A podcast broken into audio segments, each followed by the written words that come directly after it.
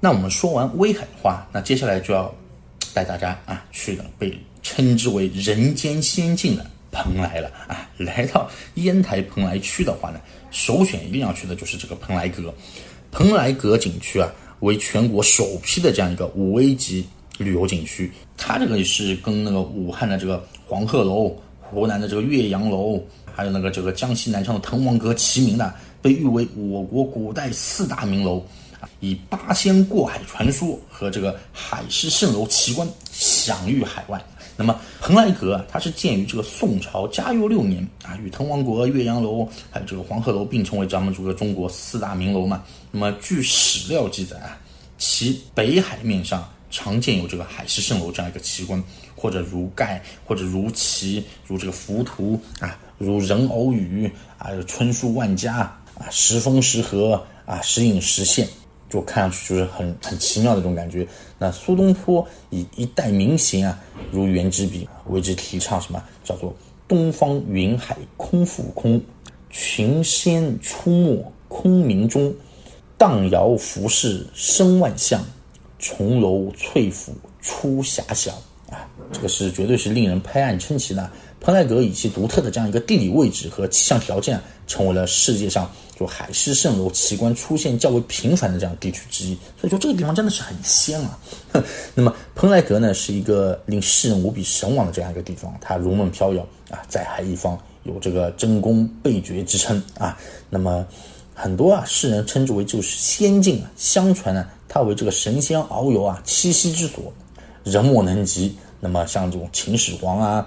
对吧？还有汉帝啊，曾经三巡五行啊，那么祈福祈祷，欲求往进，力求长生不老，对吧？那么那个时候不是？秦始皇不是派那个要去蓬莱求这个不老仙丹嘛，对吧？啊，八仙呢也是在这个仙阁之上啊，开怀畅叙之后呢，才各显其能，漂洋过海的啊。那么提醒大家一下，碰到台风季的话呢，景区呢这个缆车以及这个天衡山啊会关闭的，游客是不能够前往这个天衡山参观。然后呢，雨天呢啊，就公园的管理处啊会有雨鞋啊、雨伞啊、雨披出租的，需要的游客呢可以咨询公园管理处。那么景区内呢是没有餐饮的，如果游客。要在这边游玩时间比较长的话，建议还是要自带一些食物。景区内呢有一条五十一条街，它呢是临海一侧为这个旅游纪念品市场，有很多小摊啊可以买到当地有特色的这样一些旅游纪念品。那么游客呢到这边来的话呢，都会与这个长岛一起啊，蓬莱阁景区门口的这个码头每天都有发往长岛的这样一个船。具体时间的话，到时候大家可以参观一下这个官网，都可以到长岛上去玩的。大家现在看到的这个呢，就是八仙雕塑，它在这个和平广场的对面，濒临大海，是蓬莱的这样一个标志啊，也是蓬莱景区的一个亮点。传说这里是八仙的这个聚居之地啊，所以说它这个雕像也是栩栩如生，生动的刻画了这个八仙的传奇啊，讲述这八位神仙啊在蓬莱的这个仙山琼阁上惩恶扬善、普度众生的这样一个故事。那么雕塑广场后面呢，就是这个广阔的海滨。其实八仙大家都应该都非常熟悉了，对吧？他就是张国老、铁拐李、汉钟离、韩湘子，还有什么吕洞宾、何仙姑，还有谁？还有蓝采和、曹国舅，对吧？哎，有关他们的神话其实也是流传了很多了。电视剧上面的话，也是不知道翻拍了多少有关于这个八仙的这个电视剧啊、影视剧作品了。然后啊，蓬莱海水浴场地处这个蓬莱市的这样一个海滨旅游区的一个中心地段了，距离市区呢也是不足千米，所以说它这个地理位置非常优越。交通呢也很方便，海水那个浴场啊是北滨大海与这个长山列岛遥相呼应啊，西临中国古代四大名楼之一，全国重点文物保护单位了，国家首批五 A 级的这样一个景区，什么就是前面说它的蓬莱阁，对吧？那么东临呢就是国家三 A 景区八仙渡海口，南与全国特色文化这个广场一路相隔，所以说这个风光秀美，景色迷人，对吧？这里也是观赏。海上三大奇观就是海上蜃楼、海资平流物的这个绝佳场所。那么烟台区的话，除了上述我说的这几个景点，其实还有很多比较著名的，也比较好玩的几个。比如说前面说到的长岛，长岛无岛不秀，无岛不齐，是一处天然的这样一个海上大花园啊。这里分布着很多就是礁石、悬崖、沙滩、树林。而知名的这个景点是这个月牙湾公园、鲁丈崖，还有这个庙岛天后庙，对吧？还有一个龙爪山。宝塔礁、万鸟岛啊、黄渤海分界线啊，还有这个临海公园等等等等。所以说，来长岛游玩的客人一定要先从蓬莱码头坐船上岛。虽然说一天呢也可以玩遍岛上的一些主要景点了，但是呢，要想真正体验长岛的这个风情的话，还是建议在岛上你可以去住一个晚上，有时间的话。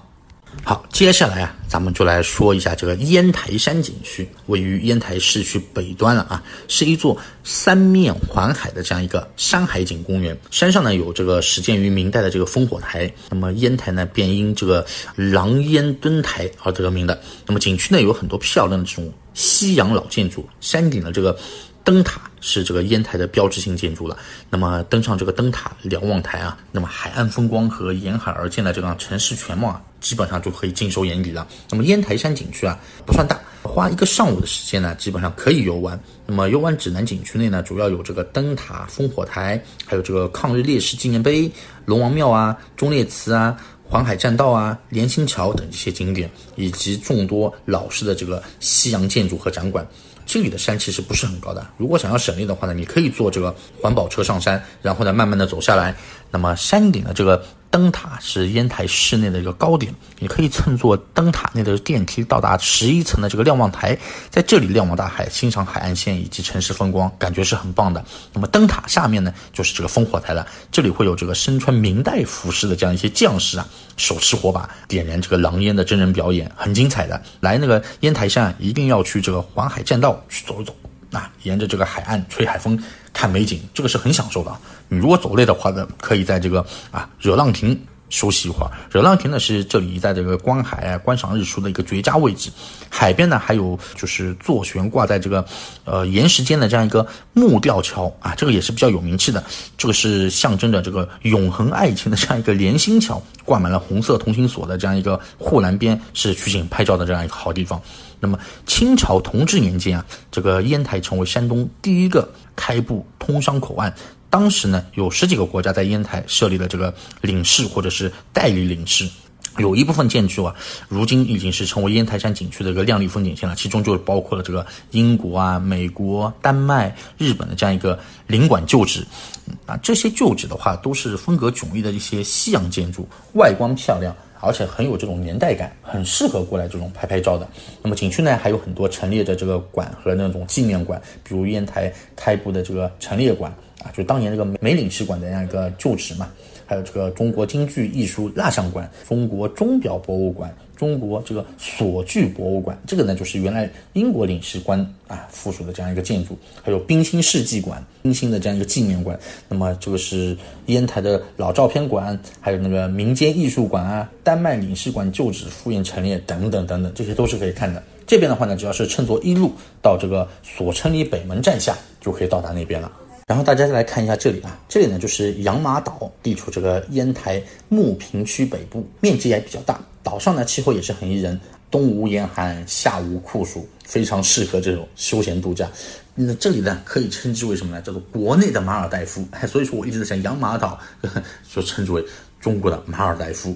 那么养马岛呢历史悠久啊，相传是秦始皇啊东巡时在这边饲养御马啊，所以并封为皇家养马岛。所以羊毛岛因此得名的。那么岛上啊，它是属于那种丘陵起伏、树木葱郁。那么海岛呢，呈东北西南走向啊，地势呢南环北翘。那么岛前呢，海面是比较宽阔的，那么风平浪静。那就后山啊，群礁群林，惊涛拍岸，适合这什么观景瀑布。那么东端的这个碧水金沙是这个优良的浴场，适合什么游玩。玩水的地方了，而西面呢，水深浪小，是天然的一个良港啊。那么岛四周呢，也是生产盛产那种什么海参啊、扇贝啊、鲍鱼啊、对虾啊、牡蛎啊、天鹅蛋等这样一个海产品，也是海鲜爱好者的这个天堂啊哈。如今这个岛上啊，建有各类的宾馆，包括这种休养中心，还有这个天马广场、赛马场、海滨浴场。海上世界、玉璧院等这样一些娱乐景点啊，所以说这边啊，娱乐设施基本上景点好，娱乐设施也好，都是非常齐全的，绝对是观光度假的一个好去处了。那么，如果大家要觉得要想去的话呢，可以乘坐这个什么呢？乘坐烟台旅游观光巴士到这个坨子南站下，就可以到那边。如果说大家是喝过红酒的，都应该了解到我们国内的这个张裕葡萄酒了，对吧？那么张裕酒文化博物馆，它这个就是位于烟台市中心。是毗邻大海，是一九九二年张裕公司啊在百年大庆前夕所建的。那么一八九二年，南洋富商啊张弼士啊投资建这个张裕葡萄酒公司。一九一二年，孙中山先生亲笔题词赠明品从礼全，因为它是国人自己的这个葡萄酒。而且呢，在国际上也是获过奖的，所以呢是烟台的这个知名品牌和骄傲啊。现在这个博物馆是仿造了百年前的这个张裕公司的这个模样啊，坐落在原址上的啊，分酒文化广场和展馆两部分。那么展馆地上呢，就地上啊两层是让你了解这个张裕葡萄酒的这样一个展厅，地下呢。是这个百年前的这样一个大酒窖，可以品尝到这个葡萄酒。那么你进入博物馆，首先看到的这个露天的这个酒文化广场，广场中央呢有这个酒神这样雕塑喷泉。这里主要是参观张裕葡萄酒公司呢在清朝初建时的这样一个老建筑的这样一个零件。南边呢是张裕老门头，中西合并的这个拱形老门楼上呢有这个同治、光绪两代帝王的这样一个老师，叫什么温同鹤的这样一个墨宝。那么北边一点呢，就是中国银行的一个界石；再北边一点，就是仿造原貌恢复的这样一个照壁。照壁西边呢，就是早期的一个金库。在展馆门口东侧，能够看到张裕创始张弼士的这样一个雕像。那么展馆的一层呢，有图文介绍，当时呢是这个制酒设备成立啊，正在酿酒的这个工人的一些雕像啊等等，主要是介绍这个张裕葡萄酒的这样一个历史和荣誉了啊。进门是立着这个浮雕的一个综合大厅，浮雕上面也是刻着张裕重要历史事件的一些人物。那么西侧呢有介绍张裕新中国成立前历史的这样一个历史厅，介绍了新中国成立后啊就成了这个现代厅了。那么展示社会各界书法题词和绘画的这样一个字画厅，珍藏了张裕所有的一些奖项的一些珍品厅。那么西北角呢是影视厅，这个是用来播放这个企业的一些宣传片。